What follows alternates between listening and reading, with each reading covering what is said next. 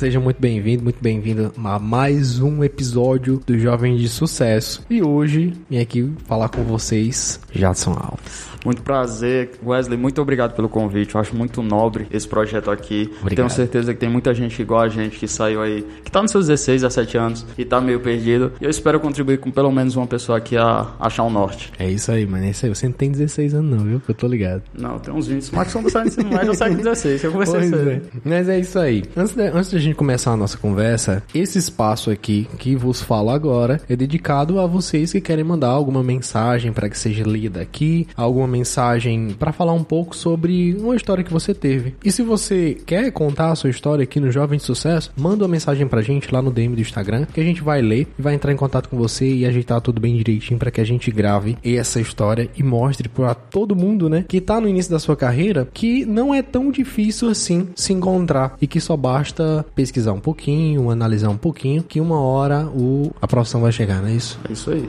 Você vai acabar se encontrando. Mas é isso, chatos. Vamos iniciar aí. Começa aí contando. Vamos nós. Vamos começar primeiro do, do início da carreira, né? Até porque, por exemplo, quando a gente entrou no ensino médio, a gente estudou junto, né? Na escola profissionalizante. Que eu acho, inclusive, uma ideia fantástica. Esse negócio de escola profissionalizante, você já sai com profissão. Só que eu acho também que com 14 anos você não, não escolheu a sua profissão. Isso é verdade. Então é um verdade. pouquinho. Lógico, a ideia é sensacional. Só que uma pessoa de 14 anos, não, não- acredito eu, que ainda não está preparada para escolher sua profissão. É, e foi justamente o que aconteceu comigo.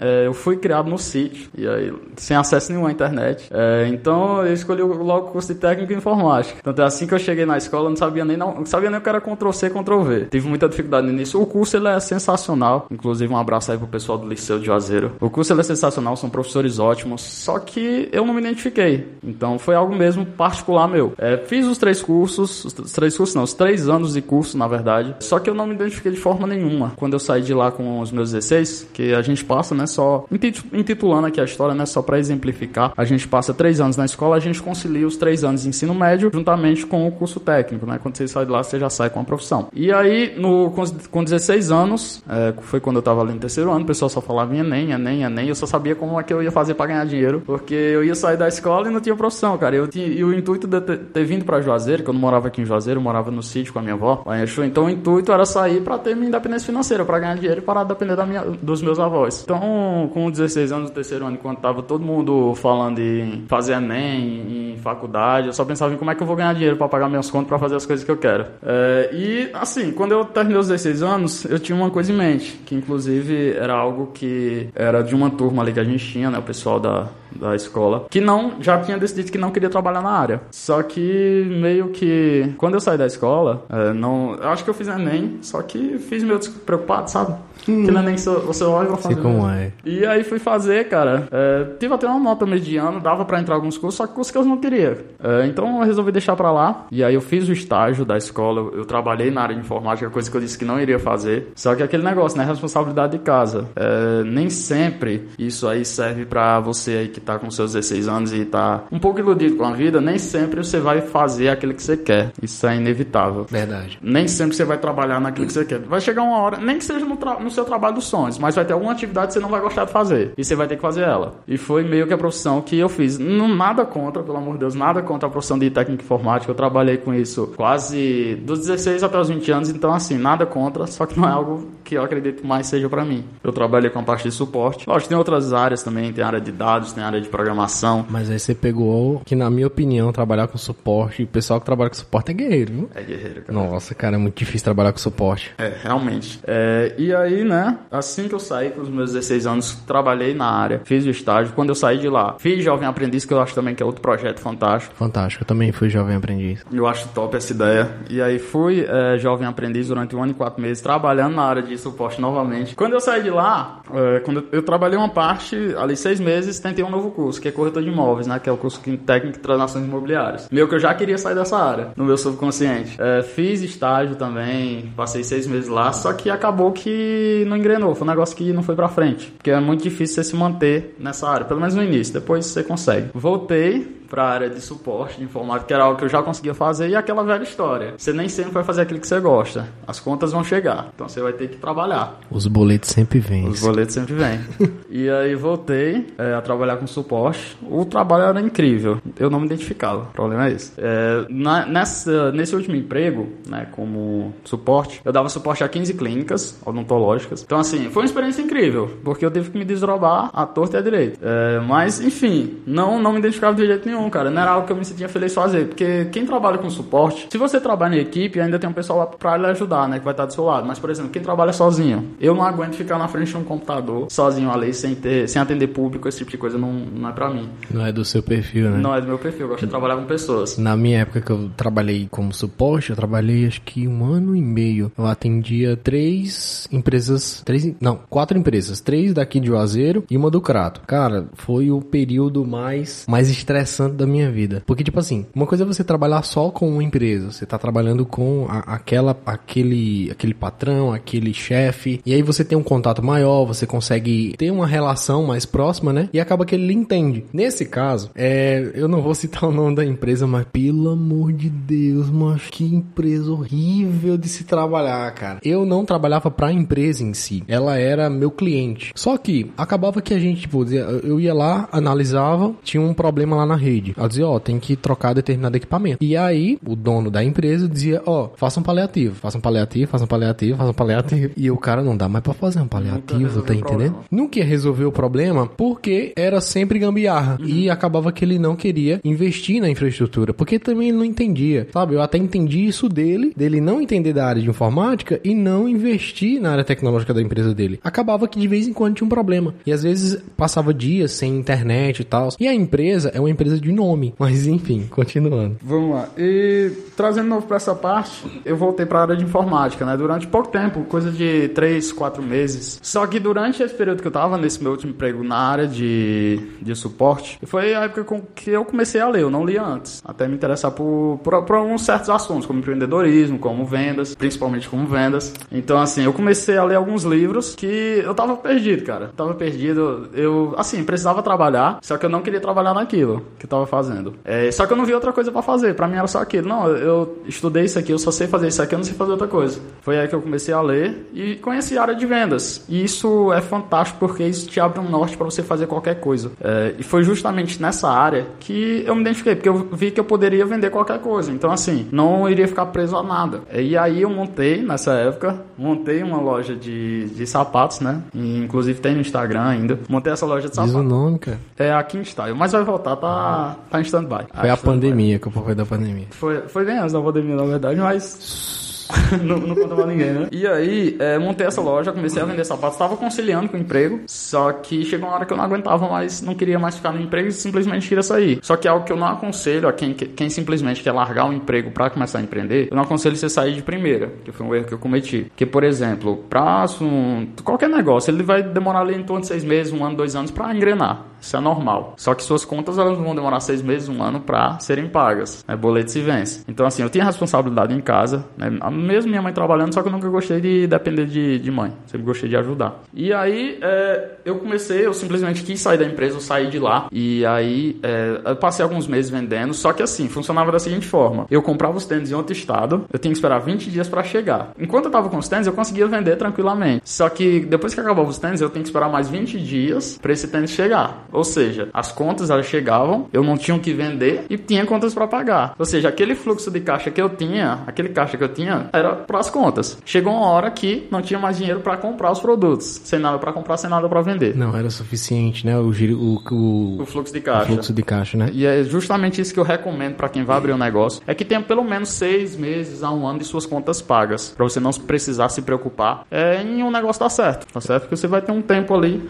tá no emprego, não tá gostando, aguenta mais um pouquinho, junta é. um dinheiro, junta um dinheirinho. Para abrir uma empresa, né? A, a galera é, às vezes não entende. Você precisa ter o que chama de capital de giro. Isso. Que é o que você precisa, a grana que você precisa para funcionar naquele dia. Eu talvez esteja resumindo demais. Uhum. Mas aí, se você não tiver uma grana para rodar o negócio, que é para você abrir suas portas, para pagar as contas daquele dia, para comprar material para vender e, e fazer o negócio girar, fecha muito rápido. Sim. Né? Porque assim que você abre um negócio, você já abre com dívida. Você já abre com conta de luz para pagar, você já abre com conta de funcionários para pagar, ou então aluguel de estabelecimento. E às vezes a galera não, não se liga nisso aí. Uma coisa é você fazer uma conta para você ir lá trabalhar e com a troca do, da sua hora você recebe o seu salário e paga suas contas. Outra coisa é uma empresa. A empresa, assim que ela abre, assim que você levanta o portão da empresa ou assim que você abre sua página no Instagram e já começa a funcionar, você já começa a ter custo. Sim. E quando você não gerencia bem os custos, vai tudo por água abaixo. Sim. E outra coisa que tu falou que é bem interessante, deixa rodando aí pelo menos um ano sem tirar dinheiro, né? Sem tirar um tostão de dentro da empresa. E a, às vezes, muitas empresas elas quebram inicialmente porque o cara abre, começa a vender e já das primeiras vendas já tira, tipo, aluguel de casa, já tira alimentação e aí a empresa vai por água abaixo de novo. É um negócio que na verdade não é nem certo se fazer, né? Porque assim, o pior ladrão é aquele que rouba a si mesmo, né? Então é. assim, você tá pegando dinheiro da sua empresa, o dinheiro da sua empresa. Verdade. Então assim, tem, tem um cara que eu gosto muito que é o Rick Chester, que ele ensina uma matemática muito simples para quem empreende em qualquer área, que é dividir por três. Uma parte você vai usar para a empresa, para reserva de emergência, a outra parte você vai usar para investir, para comprar produtos, né? para você comprar para ter o que vender de novo. E a outra parte você usa para seus custos. Ou seja, se você vende ali, se você tem um, um fluxo ali de 3 mil reais bruto, você só vai ter ali mesmo é, um terço disso para seus gastos pessoais, o resto é para sua empresa. Isso, isso. Então é, é uma ideia muito interessante. Então é isso, você que está pensando em abrir sua empresa, aguarde mais um pouquinho no emprego, junte dinheirinho, que aí quando você vai sair, você não vai trabalhar mais preocupado. Porque já é difícil no início. E você ainda se preocupar com conta para pagar, se preocupar com seu pai,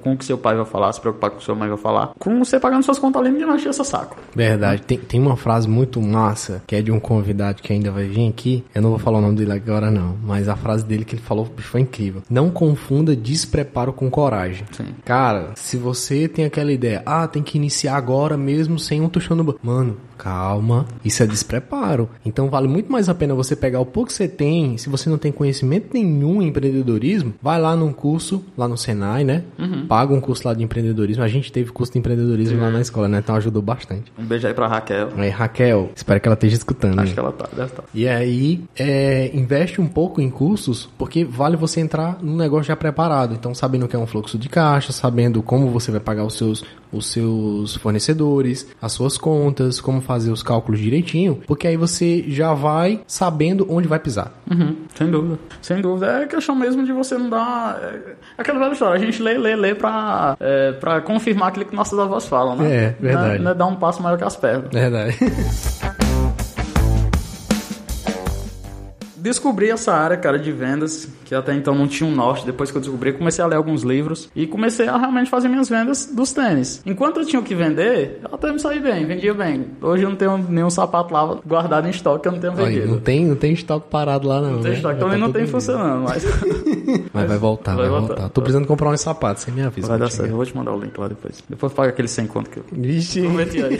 Lá falei esse negócio. E aí, é, descobri essa área de vendas, e aí depois que eu descobri essa área de vendas, eu percebi que é, é, assim, é algo que eu acredito firmemente ser verdade, que não existe qualidade mais importante que vender. Todo momento você está se vendendo. É, se a Apple não vender, ela quebra. Se a Coca-Cola não vender, ela quebra. Qualquer empresa que não vender, quebra. Eu considero o setor comercial da empresa, o setor de vendas, como o coração da empresa. Né? acredito que sem ele nada, nada gera, nada funciona. Verdade. O grande pai, Flávio Augusto, ele disse que quando você começa uma empresa, a primeira preocupação é vendas. Vendas. Você tem que vender, cara. Você não vender, não roda. Sem né? dúvida, sem dúvida. E é algo que é meio até desvalorizado. Você citou o Flávio Augusto, vou, vou citar novamente. É, ele, ele tem uma frase que é muito interessante, né? Quando uma mãe ou um pai vai procurar emprego com o filho, pro filho, ele sempre fala: Você tem um emprego aí pro meu filho? Pode ser qualquer coisa, até vendedor. Ou seja, é uma profissão, uma profissão muito desvalorizada. E, por exemplo, a gente escuta muito: é, Eu sou executivo de vendas, eu sou consultor de vendas. Parece que a galera tem meio que vergonha de falar que, é vendedor. que é vendedor. Uma coisa interessante, viu? Eu considero um vendedor bom mesmo quando eu tô sem dinheiro no bolso eu fico com vontade de comprar. É. Cara, olha, aqui na região, aqui na, na cidade de Juazeiro, é,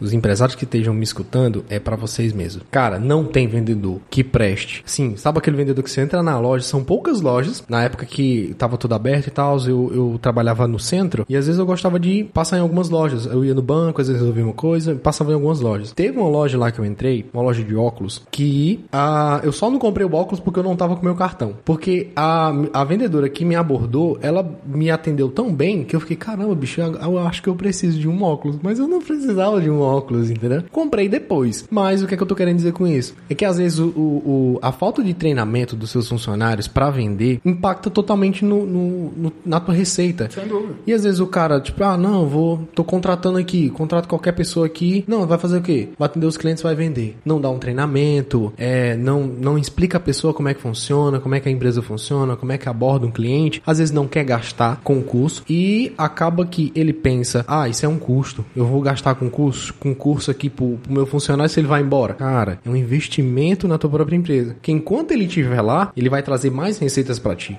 Entendeu? Então eu vejo que assim, vendas é uma área muito boa. Eu nunca tive oportunidade, né? não, nunca tive oportunidade, não é isso, mas eu nunca fui para área de vendas. Sempre quis. Sempre quis, porque é uma área que você tá ali lidando com o cliente e às vezes a forma de falar, a forma de você é, levar a conversa, você consegue ver a necessidade do cliente e vender de uma forma que ele compre e diz, poxa, sai muito satisfeito.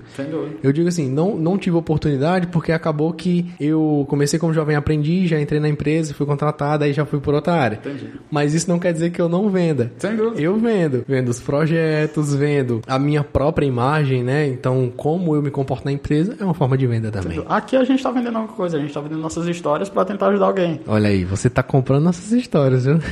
E a história é boa. É, e aí, cara, é, eu me identifiquei muito com essa área, porque assim, eu já lia muito, só que aí outra dica pra vocês, se você só lê, lê, lê, lê e não aplica, é, você só vai ser um sábio. Eu ouvi isso aí, inclusive, no último podcast, se você não ouviu, volte lá e escute. Volte podcast número 3, eu tô gra- gravando esse antes é o número quatro. 2, não? É o 2? É o 2. Não é o do Yuri Kimuro? Ele mesmo. É o 2, cara. Enfim, então escute o primeiro, o segundo, o terceiro e o quarto. É isso aí. Os quatro estão imperdíveis aí. E aí eu me, me identifiquei muito com essa área. Inclusive, a minha primeira experiência firme mesmo com vendas foi trabalhando com os tênis. Durou pouco tempo, durou ali seus seis meses, enquanto tinha caixa pra rodar. E aí surgiu uma oportunidade numa empresa onde meu irmão já trabalha. É, surgiu essa oportunidade e aí surgiu um convite pra eu estar... A história é até interessante de como eu entrei nessa empresa. Vai, conta. Porque assim, meu irmão me chamou lá pra ajeitar um computador. Porque eles estavam estavam precisando, né? Meu irmão me chamou pra ajeitar esse computador. E eu fui lá, chegou lá, é, não- nem consegui acho que ajeitar o computador, nem sabia nem qual era o problema. E eles me convidaram pra trabalhar, pra uma entrevista, né? Fui nessa entrevista, tô lá até hoje, inclusive pro setor comercial, então eu tive a oportunidade realmente de além de aprender, né? Porque lá tinha pessoas com muito mais experiência em vendas do que eu.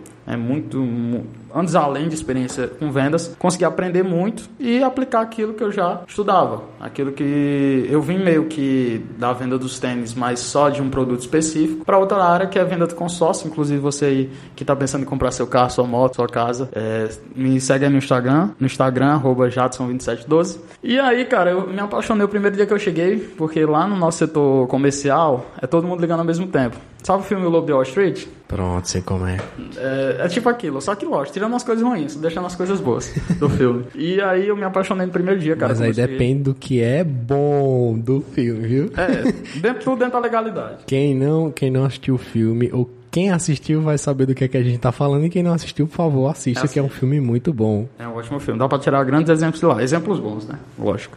E aí, cara, me apaixonei no primeiro dia que eu cheguei, tanto é que eu tô lá até hoje, pela essa área de vendas e vendas de consórcio, até porque a gente trabalha com todo tipo de público, trabalha tanto com o público do sítio, que quer um trator, que quer uma retro, como um empresário que quer comprar um caminhão, enfim. A gente traba- vende consórcio para todos os públicos, né? Então foi algo que realmente é, eu gostei demais, até porque a gente viaja muito para atender cliente em outra cidade. Eu sou daquele tipo de pessoa que não consigo sentar aqui muito tempo, eu sou meio agoniado, sabe? Tô percebendo, tá só balançando a Só cadeira. balançando aqui, não consigo sentar e ficar muito tempo parado. Tanto é que até ligar, eu ligo em pé, que eu não consigo ficar muito tempo parado. E aí, hum, gostei, porque eu precisava ir pra outra cidade, não precisava ficar muito no escritório. E quando eu atendia cliente, às vezes vou até na casa dele, enfim, é algo que eu realmente gosto, não gosto de ficar parado. E a importância das vendas, né, cara? Principalmente retornando aquele assunto que a gente estava falando. Porque, por exemplo, quando eu conheci esse norte, né? Inclusive, os planos pro ano que vem é, lógico, é continuar nesse emprego, tô muito feliz lá. Só que eu quero conciliar também e voltar ao projeto das vendas dos tênis. Show de bola. Só que sem cometer os mesmos erros que eu cometi no início, né? Que é justamente a questão do fluxo de caixa. Sempre aprendendo. Sempre aprendendo, lógico, com os erros. É, então, um conselho aí pra quem para quem tá, né, pensando em seguir áreas diferentes, não, não quero, não quero trabalhar com vendas. Não, tudo bem, mas em algum momento você vai precisar usar. Se você for um advogado, pode ter certeza que você vai precisar vender. Se você for trabalhar aí como médico, em algum momento você vai ter que se vender para conseguir emprego no hospital, então para conseguir capital para abrir o seu negócio. Você vai ter que se vender agora. Até, por exemplo, para você ir numa festa e pegar alguém, você vai precisar se vender. Verdade, vai ter que se vender muito bem. Sem dúvida. e uma coisa importante, né? É, acaba que a galera que tá começando, às vezes não, não se preocupa muito com o currículo. E é uma coisa até que eu gostaria de dar ênfase, que o currículo é a sua propaganda. É ali onde você tá se vendendo, né? Inicialmente. E vale a pena você parar e pensar, poxa, o que é que tem no meu currículo? O que é que tá faltando pro meu currículo? Porque hoje a, a gente vai na internet, tem curso gratuito, entendeu? tem conhecimento de graça. Então aí você pode ir lá, pesquisar um curso, fazer um curso e colocar no seu currículo.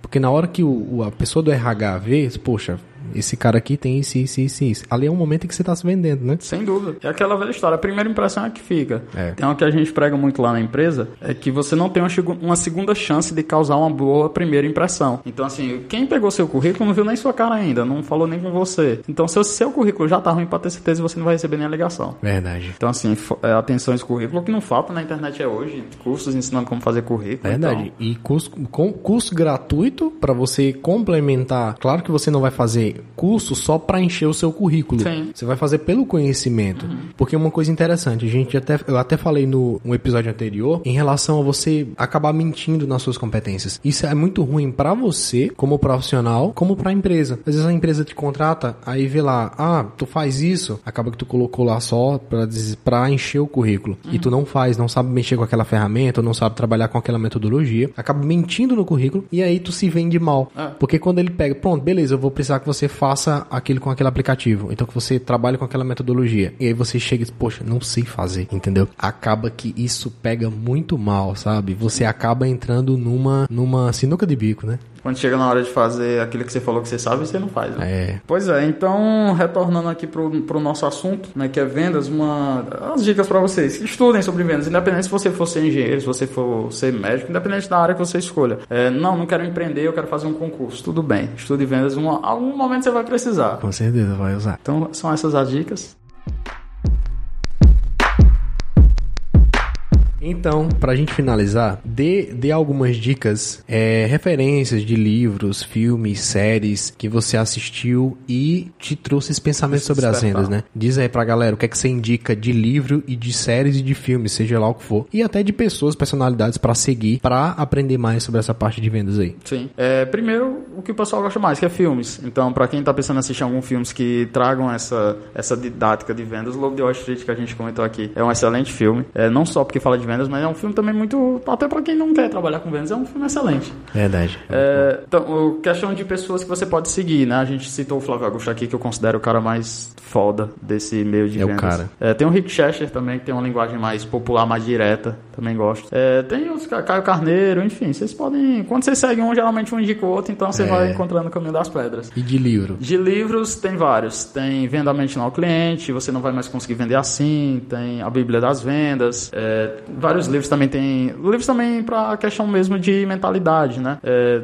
como Seja Foda, do Caio Carneiro, enfim. É a mesma história que eu trago para os influenciadores, né? É, Flávio Augusto, esse tipo de gente. Quando um termina de se apresentar, geralmente apresenta o outro. Então não é. tem essa disputa. Então, ah, então show de bola. leia um que geralmente você vai encontrar o caminho dos outros. Show, show de bola. Então ficou a dica aí dos filmes e livros e personalidades para que você possa seguir e conhecer mais sobre esse mundo de vendas. Particularmente, eu gosto muito da área de vendas. Eu não atuei como vendedor ainda, de vendedor de produto e tal, para o público, produto físico, lidar tete a tete com o cliente, ei, compra isso, compra isso. Já tive experiências de fazer apresentação de pitch de vendas em projetos, em fazer apresentações de projetos na própria empresa em que eu trabalho. Isso soa como venda, mas aquela venda lá no varejo, uhum. em que você tá competindo com o cara que tá do lado, eu não tive essa experiência, eu queria ter. Um dia, quem sabe, vai aí lá numa das minhas carreiras futuras aí, se Deus quiser, vai que eu não monte uma empresa também, já, sei, de vendas de algum produto. Não, não vou vender de sapato não, vou concorrer Entendi. com você não. Nem viu? com sócio, não? Não, nem com sócio não, que eu não sou, eu não consigo não.